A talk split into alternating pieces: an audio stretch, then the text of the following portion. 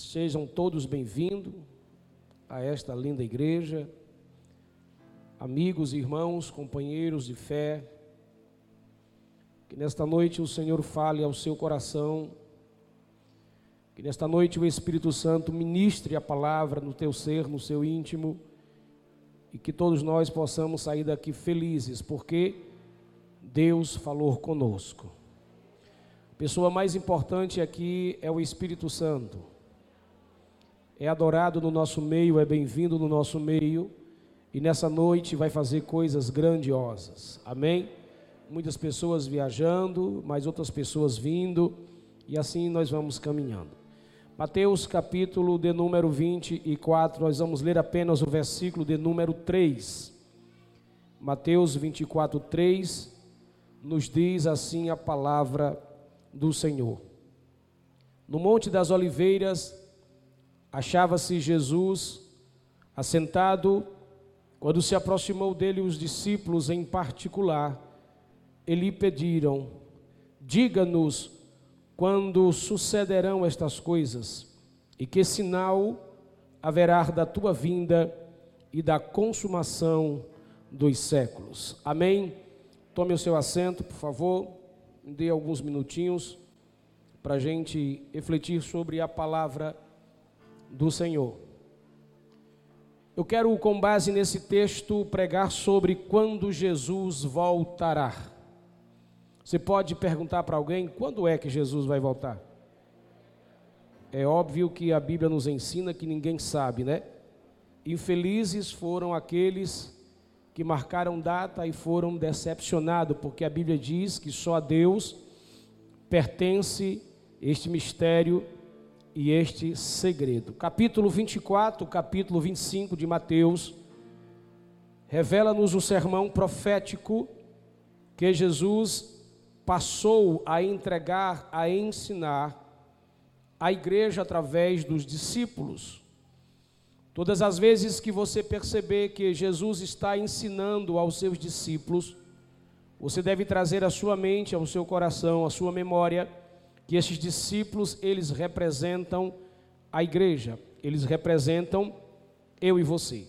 O texto que nós lemos, o verso de número 3, os discípulos perguntam para Jesus quando seria a sua volta e quais seriam os sinais, e Jesus revela de forma detalhada, de forma numerada, como as coisas aconteceriam antes de sua volta.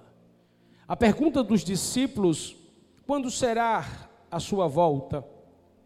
Parece que ainda ecoa nas nossas mentes, nos nossos ouvidos, nos nossos corações. Talvez ecoa dentro do ser de muita gente ainda porque é tão óbvio que nós estamos vendo os sinais acontecer diante do nosso olhar.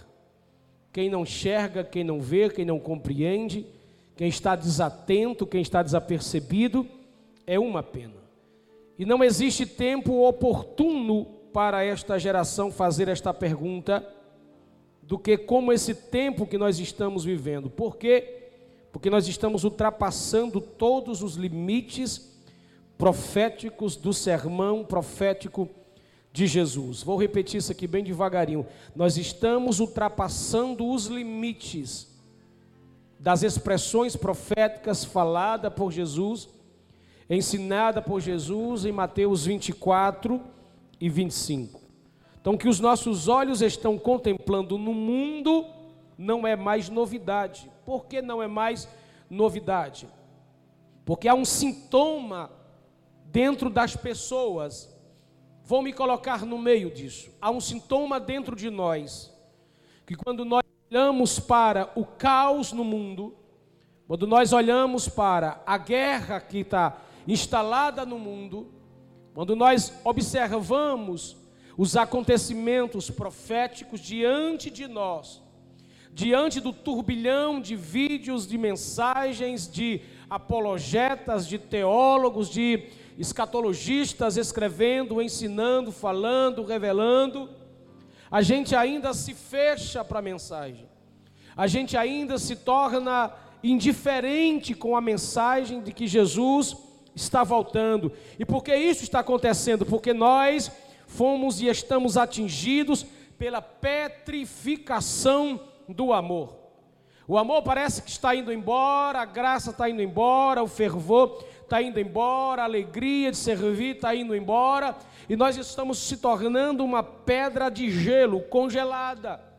Parece que o amor do coração humano está se esfriando, já não há mais desejo, já não há mais empatia de sentir a miséria do outro.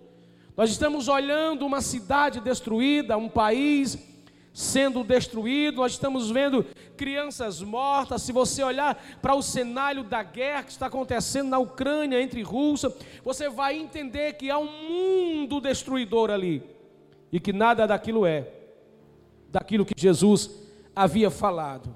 Nós estamos vivendo em um tempo, nós estamos abrindo a nossa porta, estamos vendo pessoas mortas na calçada, estamos passando por cima e não estamos sentindo nada.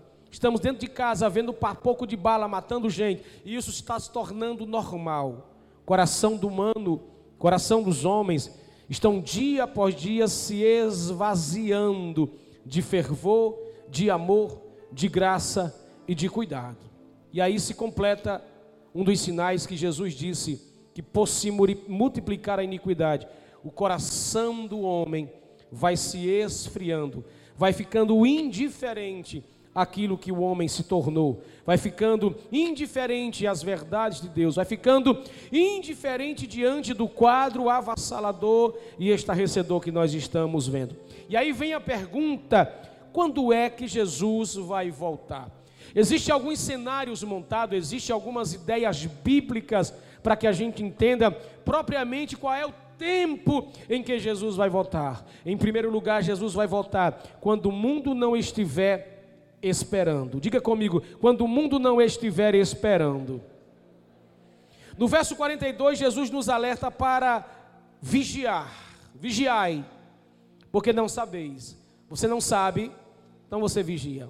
Se o ladrão dissesse para você que ia chegar meia-noite, você não dormiria você ficaria na porta, você contrataria segurança, você colocava gente armada de todos os lados da casa. Se você soubesse a hora que ele ia chegar, você se preparava para se encontrar com ele. Você preparava uma arapuca, preparava uma armadilha para pegar ele, mas você não sabe, e como você não sabe, você pode ser pego de surpresa. Então, primeiro, Jesus irá voltar quando o mundo não estiver esperando. Agora preste atenção: o mundo não espera Jesus voltar. Quem espera Jesus voltar? Diga para seu irmão: a igreja é quem espera Jesus voltar. Ela sabe que Jesus vai voltar. Você não sabe que Jesus vai voltar? Pergunta para alguém: você sabe se Jesus vai voltar? Você não tem a certeza que ele vai voltar? A Bíblia nos ensina que ele vai voltar. Na escola bíblica a gente não ensinamos que Jesus vai voltar. Nós não pregamos sobre a volta de Jesus, arrebatamento de Jesus. Nós não falamos sobre essas coisas. Então o mundo não sabe disso. O mundo, o mundo não se interessa por estas coisas. É a igreja que sabe. Então o mundo vai ser pego surpresa, porque o mundo só pensa em glamour, em poder, em dinheiro, em prazer, em festa. O mundo só pensa em curtição, o mundo só pensa em luxúria. O mundo se preenche de fantasias.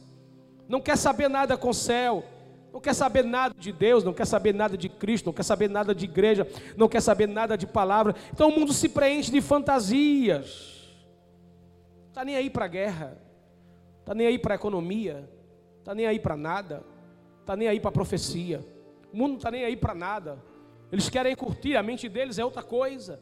Eles não têm desejo pelo céu, eles não têm desejo de mergulhar. Só vai nascer um desejo por Deus, um desejo pela eternidade, quando eles forem colocados dentro de um momento chamado de dia mal.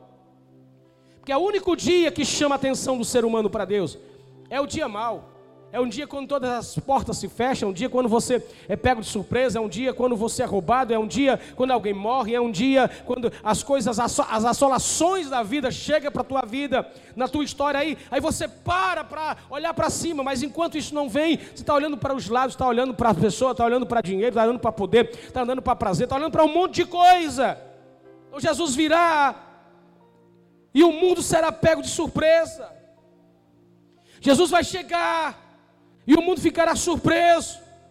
Diga para alguém, mas diga com muita força: o arrebatamento da igreja deixará o mundo em total caos. Então o mundo não espera e de repente eles vão achar que alguma coisa normal aconteceu, normal entre aspas. Eles vão achar que algum desastre normal, que alguma terra balançou em algum lugar, que algum helicóptero caiu, que algum avião caiu. Eles vão achar que alguma coisa de guerra está acontecendo porque é, vai estar no, no, numa velocidade de acontecimento terrível. Eles vão achar que vai ser normal. E aí daqui a pouco a gente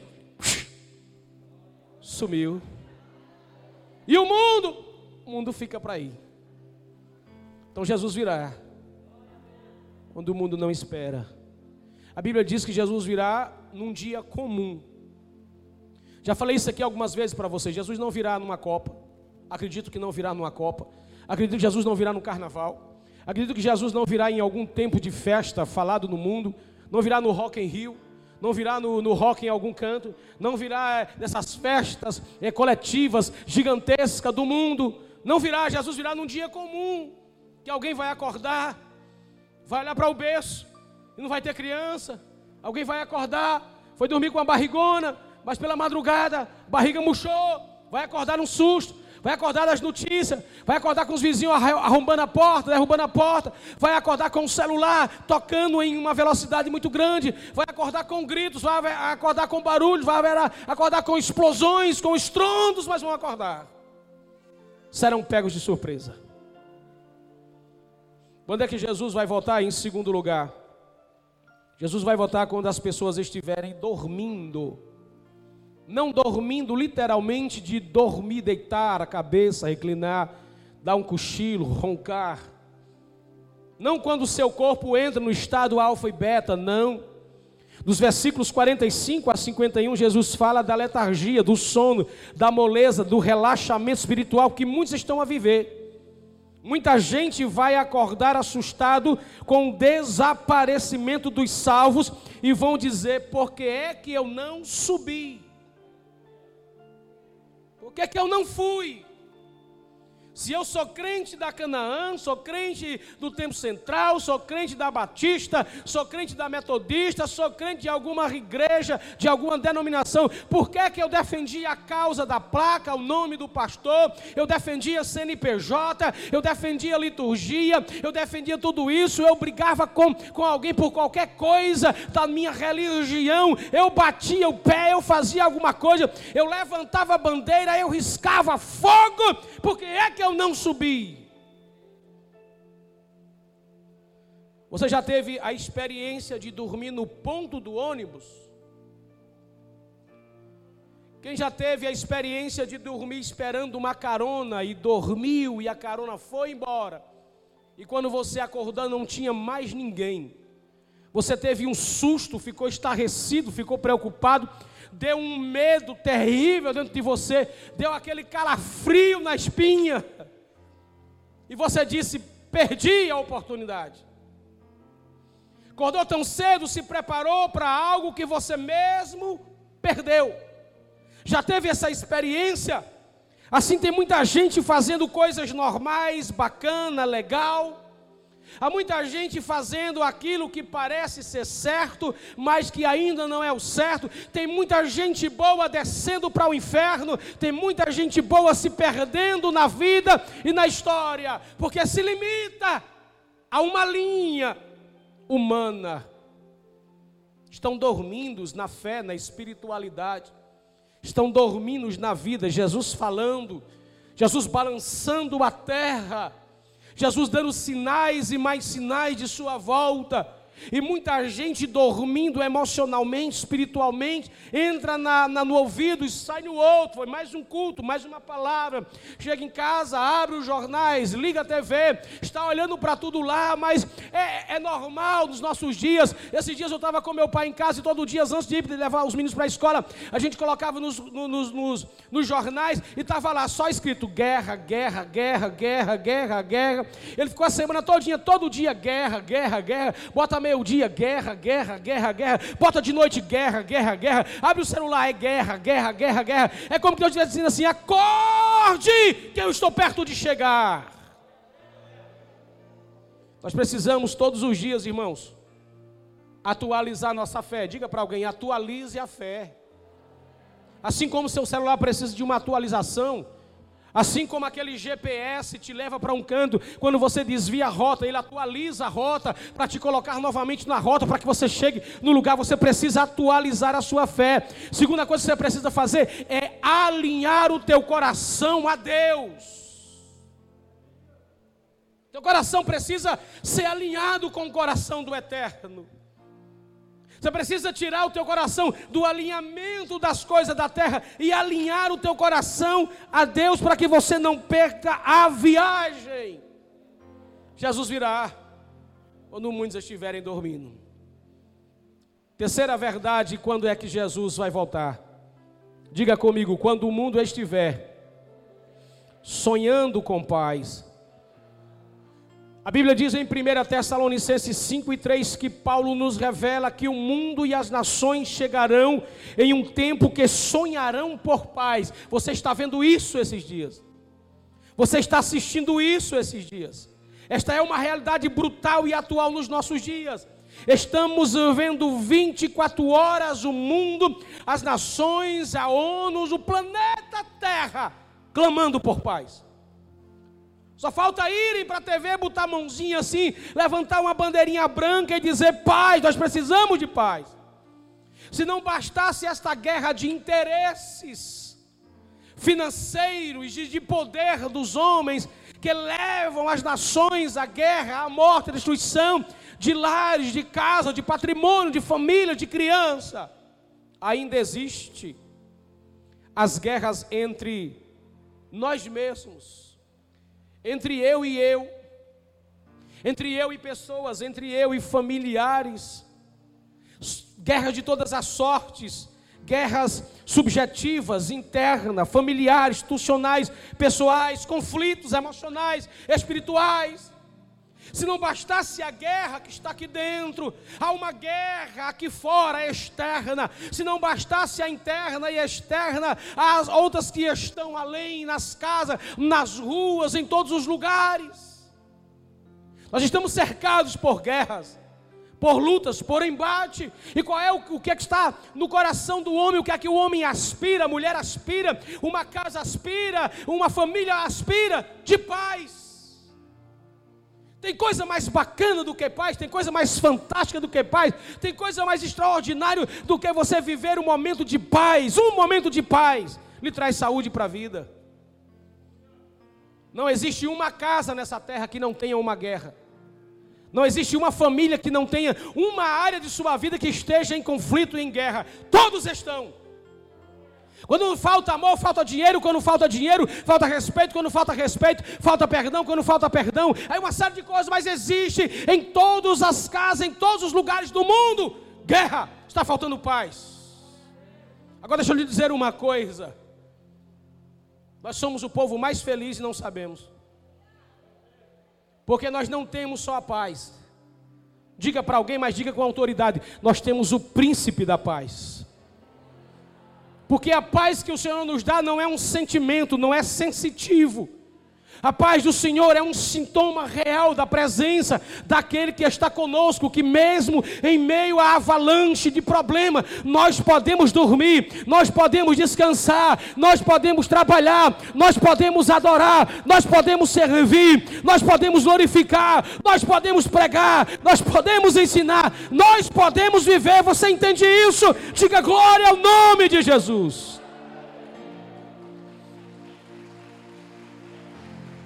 Agora escute isso: não haverá mais paz na terra até Jesus arrebatar a sua igreja. Não haverá. Vai ter umas melhoras, uns altos e baixos.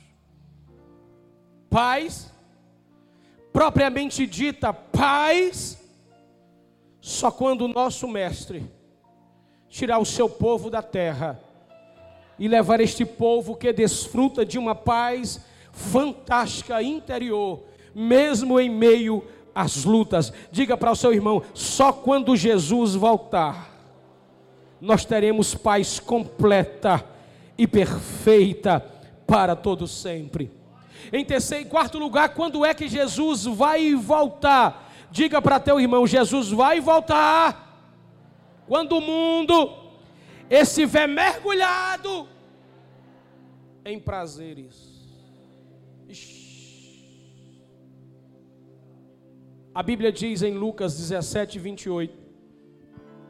Olhe para mim, que Jesus alinha esse último tempo agora, o mundo nos últimos dias.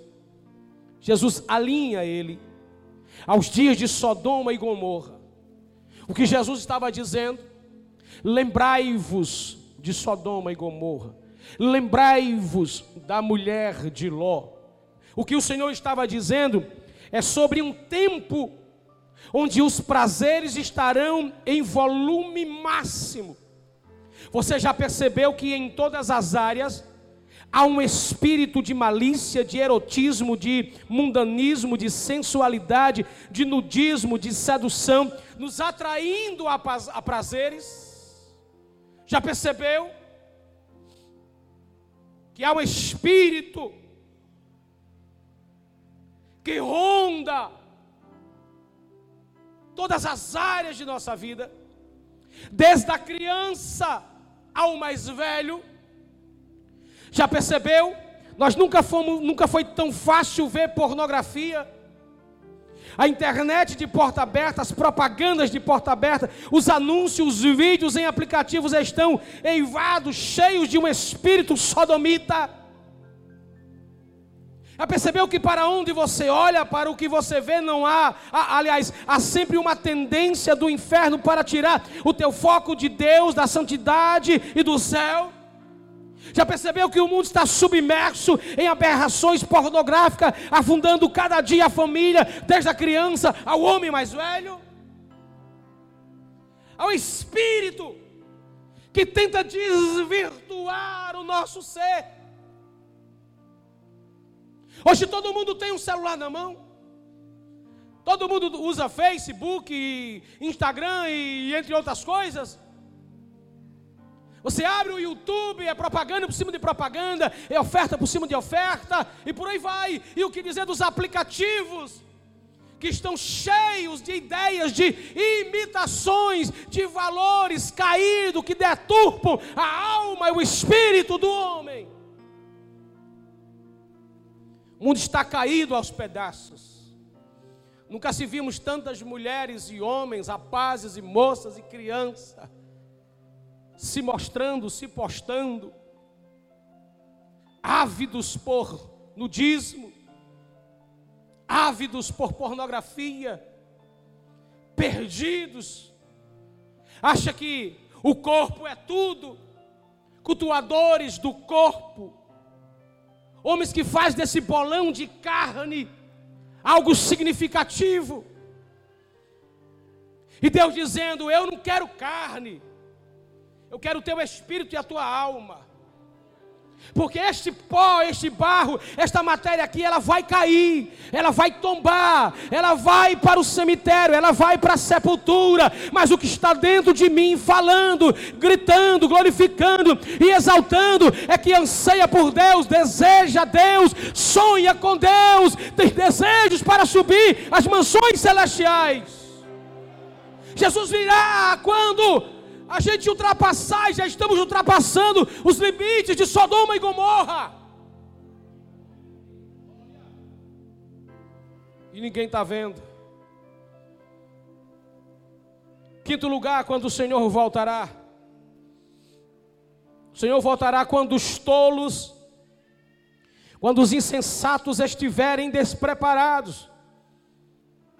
Em Mateus 25, 12, Jesus fala dos, das cinco virgens tolas e nécias loucas que brincaram com a fé e se desprepararam na vida. Isto fala de crente, isto fala de, de, pessoas que estavam dentro da igreja, que tinham jeito de crente, roupa de crente, cabelo de crente, Bíblia de crente, se é que a gente pode falar isso.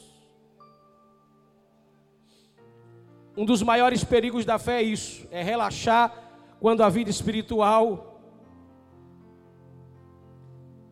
é de qualquer jeito. Olhe para mim. Nós estamos vendo a sociedade evangélica andar no automático. Põe no automático. Deixa a vida me levar, vida leva eu. Não sei se você consegue perceber.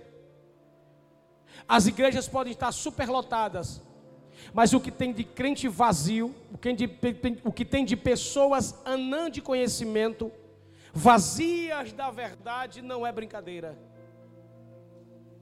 Pessoas que estão dentro da igreja, Escute o que eu vou te dizer.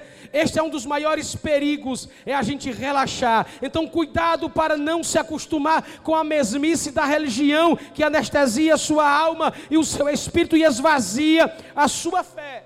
Eu gosto daqui, a cadeira aqui é boa, o ventilador é bom. Eu gosto dessa igreja porque essa não tem muita pregação, essa só tem mais canção. Essa eu não gosto, eu gosto daquela outra porque só tem teatro. Não, eu gosto daquela outra porque aquela só tem profetada, é profetada para cá, profetada para lá, é mão na cabeça, é bênção, recebe, recebe, recebe, recebe e recebe lá que não recebe nada. Aqui só tem peia, chibata, só tem mão na orelha, aqui só tem pancada. Eu não gosto dessa, não, eu gosto daquela outra, que aquela outra é leve, é solta. Eu gosto mais daquela outra, porque naquela outra, sabe, é bacana demais. A gente chega coberto de pecado e a gente lá é abençoado, e só tem que dar uma ofertazinha, tem que só trocar com Deus, tem que só negociar com Deus e está tudo bem. E a gente vai, isso é deixar a vida ser levada.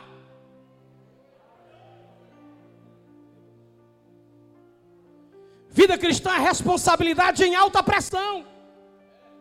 Diga para alguém: vida cristã é responsabilidade em alta pressão é desgaste, é vigilância, é cuidado com o que fala, é cuidado com o que faz, é cuidado com o que paga, é cuidado com o que compra, é cuidado com um monte de coisa.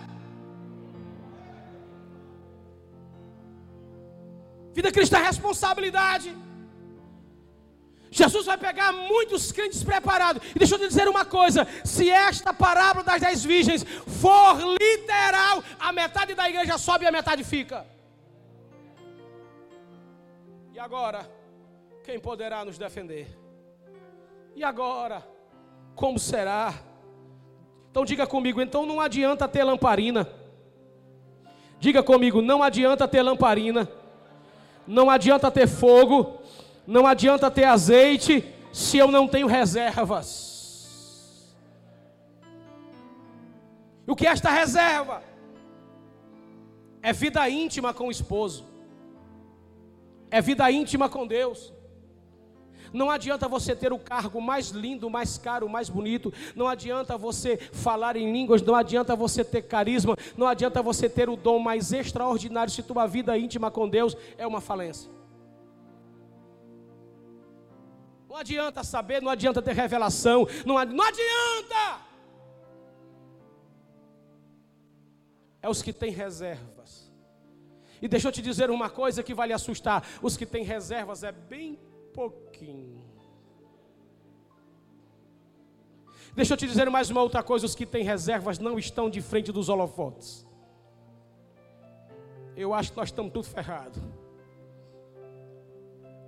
Os que têm reservas são os que andam calados, a sua, gemendo, chorando, carregando sua cruz, não anda murmurando, não anda se expondo, não anda, sabe, não anda como todo mundo anda, anda numa contrapartida, anda diferente, anda reservado, anda com cuidado, mas está andando. Jesus vai voltar quando os tolos estiverem despré preparado. Não basta ser crente e vir para a igreja, é preciso ter vida e reserva com o esposo. Diga para alguém: não basta vir para a igreja, não basta dizimar, não basta ofertar, não basta cantar, não basta pregar, não basta ensinar, não basta ter carteira de crente, não basta. Você precisa é ter vida íntima, porque a tua carteira, o teu dízimo e a tua oferta não escreve teu nome no livro da vida vida, mas aqueles que foram chamados para a salvação, que têm intimidade com Ele, é que tem o seu nome escrito no livro da vida. Se você quer dar um brado de glória a Deus.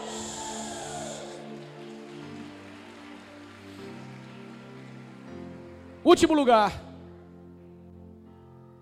Quando é que Jesus vai voltar? Jesus vai voltar quando os sábios os prudentes estiverem preparados. Mateus 25, 10. Jesus revela aqui o momento em que o noivo recebe as que estão preparadas. Jesus revela o momento em que a igreja entra pelas portas, entra pela porta e a porta se fecha. Olhe para mim, escuta o que eu vou te dizer. O nosso maior propósito de vida aqui na terra não é a gente ser aplaudido pelos homens e alcançar os lugares altos. Esse não é o nosso propósito. Nosso propósito não é riqueza, nosso propósito não é fama, nosso propósito não é ser aclamado, nosso propósito não é sermos ovacionados pelos homens, o nosso propósito é outra coisa. Nosso propósito nunca foi a terra. Você já parou para imaginar que nós nos preparamos para tudo na vida, menos para se encontrar com Deus? Se prepara para namorar, se prepara para noivar, se prepara para casar, se prepara para fazer faculdade, se prepara para abrir um negócio, se prepara para uma viagem, se prepara para o casamento, menos para com Deus. Já parou para imaginar que nós gastamos tempo com tudo, menos com Deus? Já parou para imaginar que nós gastamos dinheiro com tudo, menos com o reino, menos com a igreja, menos com a casa de Deus, menos com as coisas de Deus? Nós priorizamos tudo, menos Deus. Quanto tempo, quanto tempo você passa no celular? Não diga. Quanto tempo você passa orando? Vamos estar dentro. Quanto tempo nós gastamos no celular? Quatro, cinco horas, duas horas, uma hora. Vai deitar, não tem mais marido, mais mulher namorando, não tem mais conversa, não tem mais carinho, não tem mais aconchego. É cada um no seu quadrado, ado, ado, ado, cada um no seu quadrado, com o celular na mão. E Deus? E oração? E agradecimento? Não tem mais nada. Não tem mais nada. Os crentes vêm para o culto e os crentes que só podem estar na igreja no domingo. É de vez em quando olhando para o relógio. Não acaba ainda, não terminou ainda. Pastor, termina logo, a mensagem está muito dura, não estou gostando não. E como é que Jesus vai fazer quando voltar? Você não tem mais tempo para ouvir a palavra, não tem tempo para vir para a escola, não tem mais, não, não quer gastar comprando uma revista da escola para crescer espiritualmente. Não, não posso porque eu tenho que comprar shampoo para o carro, para o pneu do carro, eu tenho que comprar isso para aquilo, eu tenho que comprar um relógio de ouro, eu tenho que comprar um dente de ouro, eu tenho que comprar não sei o que mais, eu tenho que comprar um negócio para o cabelo, eu tenho que comprar uma sandália, eu tenho não sei o que. Aí é o ano todo investindo em você, uma realeza, que seu sapato, o seu carro, o seu relógio, o seu perfume, a sua maquiagem, o seu ouro, a sua prata, o seu bronze, vai ficar. Estou dizendo que é pecado, estou dizendo que é proibido, estou dizendo nada disso, entenda que a gente investe mais nessas coisas. E esquece que daqui a pouco o céu vai se abrir, a trombeta vai soar, e a igreja vai subir, e só quem tem reservas é que vai subir, é só quem tem preparado que vai subir. O céu é para quem investe no céu, o céu é para quem tem prioridades e investe prioridade com Deus. O céu é para quem gasta tempo com Deus no reino em sua obra.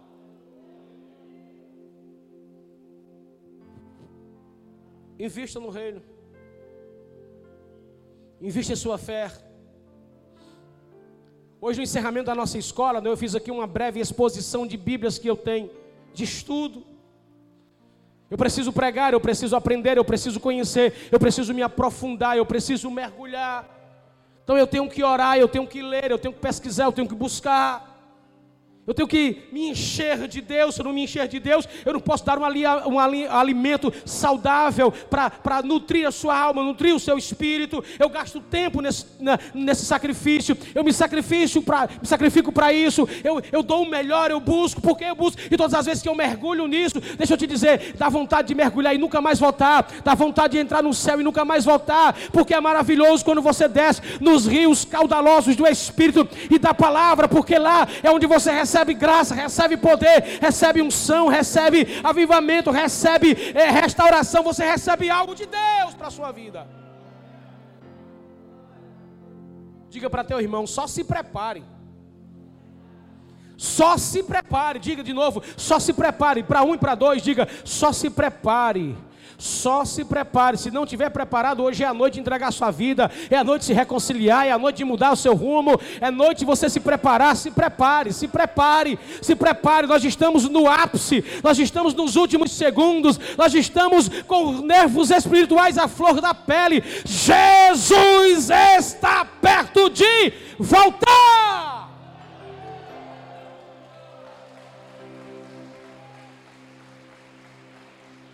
Em três coisas eu termino a mensagem. Como será a volta de Jesus? Primeiro, a volta de Jesus será, diga para teu irmão, de repente.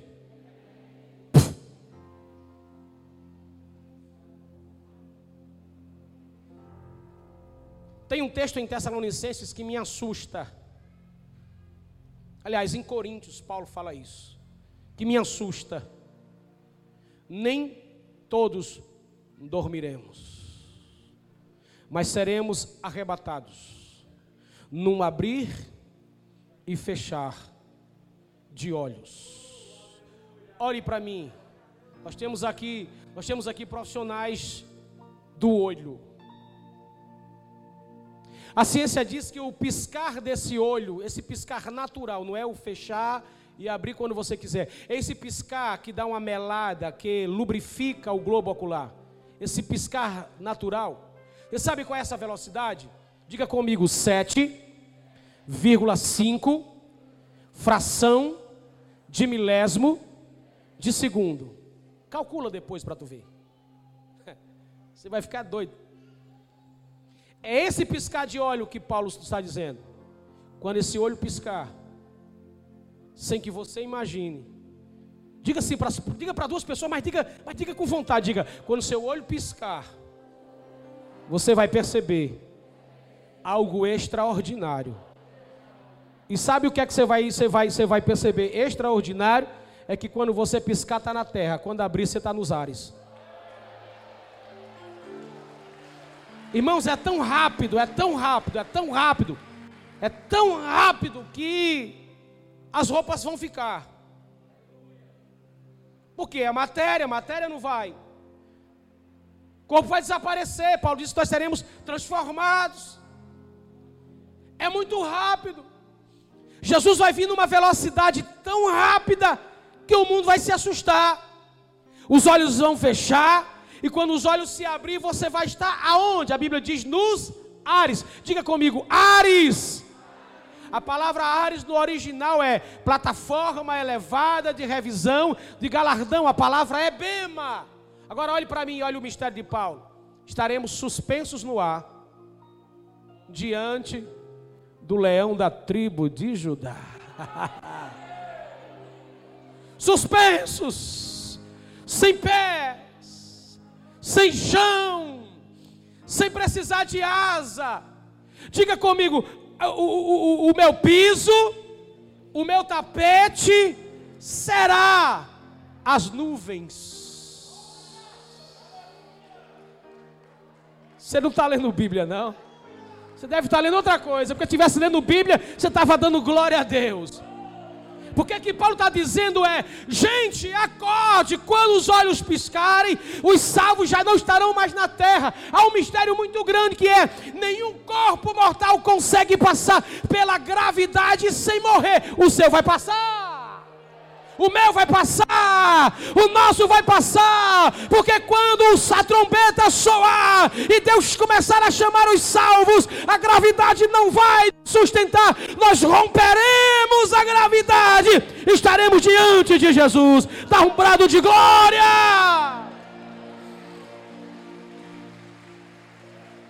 Você vai olhar para aquele rosto lindo, você vai olhar para aquele rosto maravilhoso você não vai olhar para um Jesus esbufeteado, arrebentado. Você não vai olhar para um Jesus parecido com aquela maquiagem de Mel Gibson, não. Você vai olhar para Jesus, como João disse no capítulo 1 de Apocalipse: o seu cabelo é branco como a lã, os seus olhos como chamas de fogo, a sua voz como voz de muitas águas, da sua boca saiu uma espada. Ele estava vestido de linho fino e branco, na sua coxa direita estava escrito: verdadeiro e fiel é ele. Os seus pés eram como latão reluzente reluzente, como se tivesse tirado da fornalha. João disse: Olhei para ele, e quando eu olhei, caí como morto. Mas ele veio saltando, me pegou pela mão direita e disse: João, estive morto, mas eis que estou vivo para todo sempre.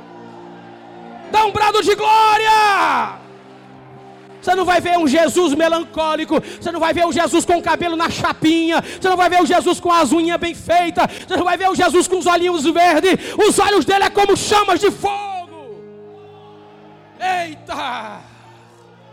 Você não vai ver um Cristo morto, vencido, mas um vencedor. Você não vai ver mais o cordeiro, vai ver o leão da tribo de Judá. Ele reina. Diz para teu irmão, ele reina, ele reina, ele reina acima de nós, ele reina no nosso meio, ele reina à nossa volta, ele reina embaixo, reina em cima, reina por todos os lados, ele é rei, ele é rei, ele é rei, ele é rei, ele é rei. A Bíblia diz que quando Jesus venceu, que ele triunfou, Deus pegou todos os nomes no céu, na terra, debaixo dela e entregou para ele, para que quando ele se revelar, todo joelhozinho se dobre e confesse que ele é é o Senhor para todo sempre. Diga para teu irmão, prepare as malas, que daqui a pouco a gente está em casa. Será ligeiro demais. Como será a volta de Jesus em segundo lugar? Diga comigo, será apoteótica.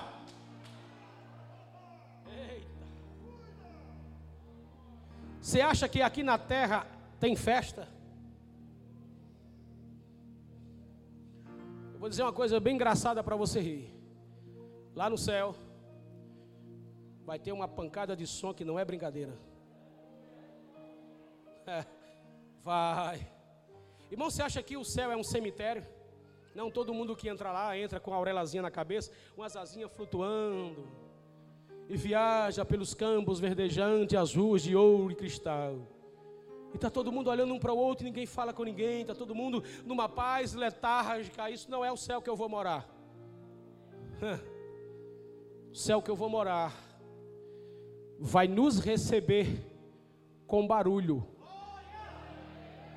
Porque é Paulo que diz a Tessalonicense: o mesmo Senhor descerá com voz de arcanjo, trombeta de Deus. Diga para teu irmão: vem muita zoada e pancadaria do céu por aí.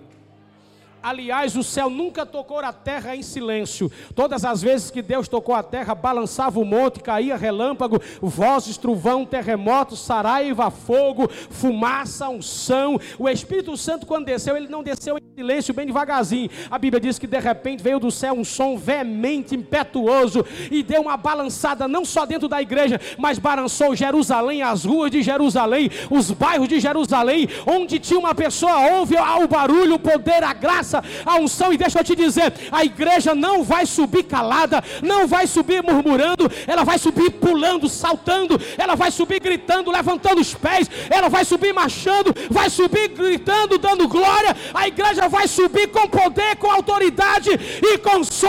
E só quem vai morar no céu dá um salto da cadeira e diga: Eu vou morar no céu.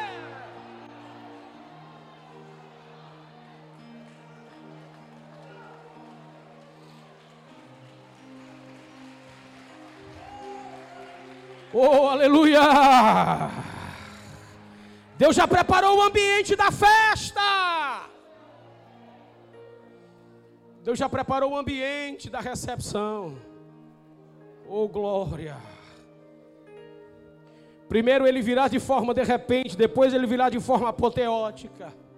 Olhe para mim, quando você for arrebatado, diz a Bíblia, que nós estaremos suspensos nos ares diante do cordeiro, diante do, do, do leão da tribo de Judá, aquele que venceu, aquele que morreu como cordeiro, mas ressuscitou como leão. Nós estaremos diante de Deus, em Cristo, para receber, diga, para receber uma coroa, um prêmio e uma recompensa. Eita! Tem gente que vai entrar no céu só por entrar mesmo. Já falei isso para vocês, lembra do ladrão da cruz? Quando entrares no teu reino, lembra de mim. Jesus disse: Hoje mesmo estarás comigo no par. Paraíso é diferente de reino. O que Jesus estava dizendo ali era teologia da justiça. Você passou a vida se desgraçando, acabando com a vida. Na última hora, a minha graça te salvou. Você teve muita sorte da graça. Mas quando tu chegar no céu, tu vai usufruir de coisas. Mas eu não serei injusto com aquele que gastou a vida toda na oração, na palavra, se consagrando, se santificando no meu serviço, na minha obra, e chegar lá em cima ser igual a você, porque o reino de Deus é de justiça. Tem gente que vai entrar no céu pela graça. Diga, tem gente que vai entrar só pela graça. Diga, mas tem gente que vai entrar pela graça, banhado, diga, banhado de ouro puro, coroa dos pés à cabeça. Vai receber prêmio, vai receber bênção. Se você pensa que o céu é apenas um ambiente pequeno, deixa eu te dizer, o céu é uma nação. Nessa nação tem um estado. Nesse estado tem uma cidade. Nessa cidade é onde você vai morar. Tem algo preparado para você. Tem algo preparado para você. Tem algo preparado para você. Tem algo preparado para você. Tem algo preparado. Diga para alguém: há uma festa te esperando. Há uma festa te esperando, há uma festa, há uma festa. Quem já foi pego de surpresa no dia do aniversário e levaram você para comer uma pizza na esquina, você entrou no restaurante e quando você chegou lá ficou uma multidão de pé, cantaram parabéns para você e você foi pego de surpresa ao som de uma orquestra, ao som de um violino, ao som de alguma coisa. O céu tem muito mais para te dar, o céu tem muito mais para você. Você entende isso? Diga amém. Terceiro e último lugar. Primeiro ele vem repentinamente, segundo ele vem apoteoticamente e em terceiro lugar ele vem, diga para alguém, gloriosamente. Ele vem para se encontrar com você. Glória! Você conhece a cena? Fecha-se os portões da igreja, o noivo está no altar. E quando a noiva vai entrar, todo mundo para. Alguém diz no altar: Peço a todos que fiquem de pé para receber a noiva. E as portas vão se abrindo bem devagarinho, e a orquestra começa a tocar. E você já percebeu que no casamento os olhares das pessoas é igual quando alguém está jogando tênis? Olha para a noiva, mas olha para o noivo. Olha para a noiva, aí faz a pressão para o noivo que é para ele chorar, para ele se esbagaçar, para ele morrer, para ele ser fulminado ali de chorar. Olha para o noivo, olha para a noiva, olha para o noivo. A expectativa está na noiva e no noivo, na noiva e no noivo, na noiva e no noivo. Você sabe quem deseja e anseia mais de te encontrar?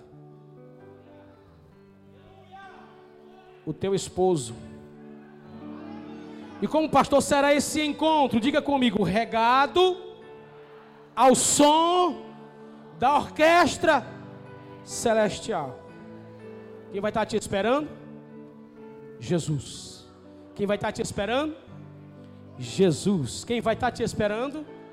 Jesus. Quem vai estar te esperando? Jesus. Quem vai estar te esperando?